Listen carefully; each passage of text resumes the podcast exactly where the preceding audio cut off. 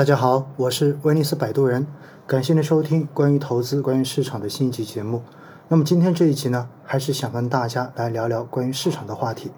在前几天跟大家讲过，对于过去这一段时间北向资金的一个流入流出的状况，那也告诉了大家，其实北向资金很明显在判断市场走势方面，似乎真的具有一定的前瞻性。有很多朋友就说：“那我能不能跟着北向资金来决定自己的买卖呢？”现实中间哈，关于基金的投资，我在前面这几百期的节目中间不厌其烦的跟大家强调过，不要去关注短期的市场。但是现实中间要做到这一点，似乎真的不是很容易。尤其是当大家自己已经做了投资，已经有资金在市场中间参与市场的博弈之后。那么大家在工作之余，在生活之余，总是不忘在交易日、交易时刻都要打开行情软件来看看市场的涨跌。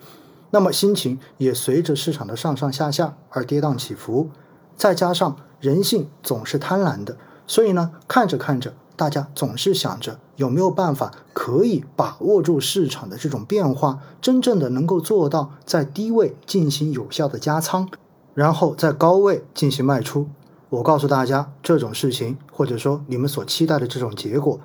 基本上是肯定达不到的。那大家想要跟随北向资金的这种流入流出方向来决定自己的买卖方向，这种做法具有可操作性吗？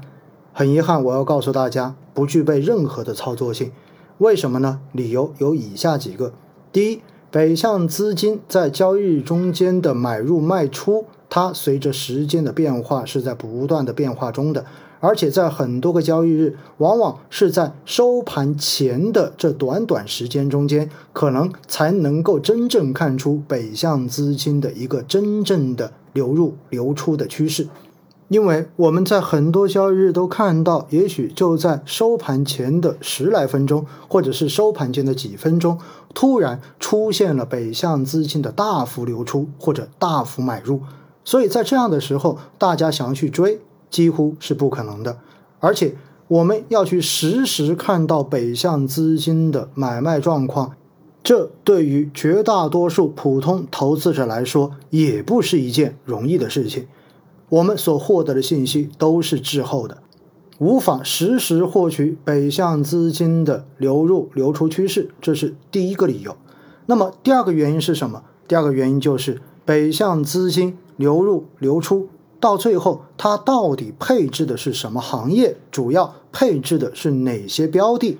而它所配置的这些行业还有标的，是否和你自己本来所投资的基金产品的持仓是高度一致的？说白了，北向资金可能在净流入，但是也许你自己所持有的这些基金根本就不是北向资金。在这一个交易日，重点进行配置的这些标的和行业，北向资金每天都会有卖出，也会有买入。如果买入额大于卖出额，就变成了净流入；而如果买入额低于卖出额，那就变成了净流出。也就意味着，实际上北向资金每天都在进行着不同板块的这种交易。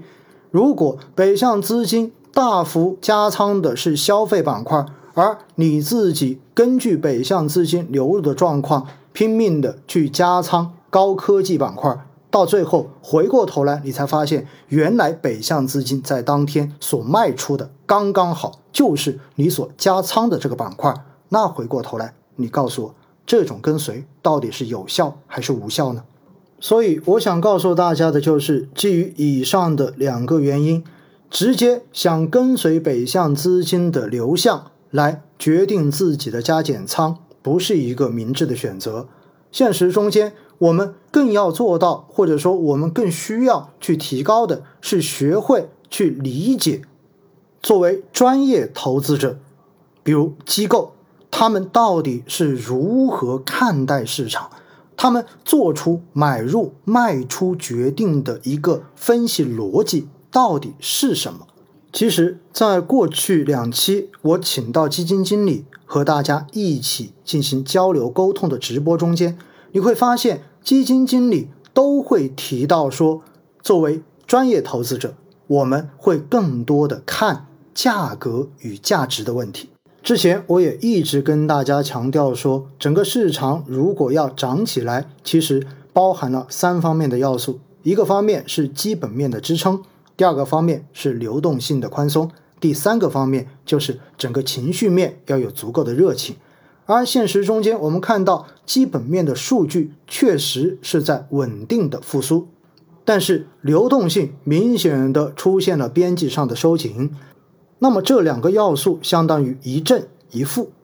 所以整个市场就变成了一种存量资金的博弈。而更重要的就要看情绪面到底是否还能够支撑着市场往下走。那现实中间，我们知道情绪面最重要的是赚钱效应。市场必须要有足够大的赚钱效应，才会让参与市场的热情变得越来越高。而现实中间，我们会发现最近的这种震荡市场，因为更多的是存量资金博弈。前面也跟大家强调过，更多的就是卖掉手中的某些筹码，然后再去买那些看上去未来更有可能上涨的筹码。所以在这样的情况之下，整个行业的这种轮换。以及板块风格的切换就会变得越来越明显，而那些过往估值已经比较高的板块跟行业，尤其是那些被爆炒的热门行业，相对而言，在这种震荡市场中间的风险就会显得更加的大一些，而反而之前被低估的那些顺周期的板块，在这样的市场中间，也许会有更好的这种投资机会。但是，作为普通的个人投资者来说，也许很多人并不能完全的去理解这个背后的逻辑。所以，当他们继续追求热点，继续持有热点，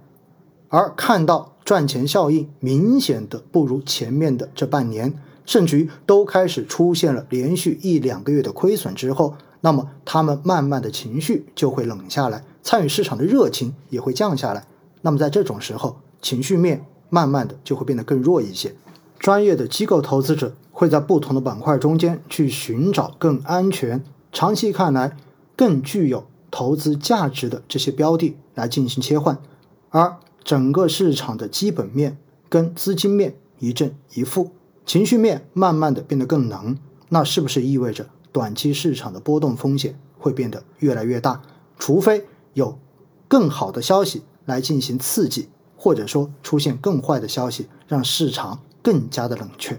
因此，在目前这个时段，还是要告诉大家，坚持长期的投资思维，不要太关注短期的市场。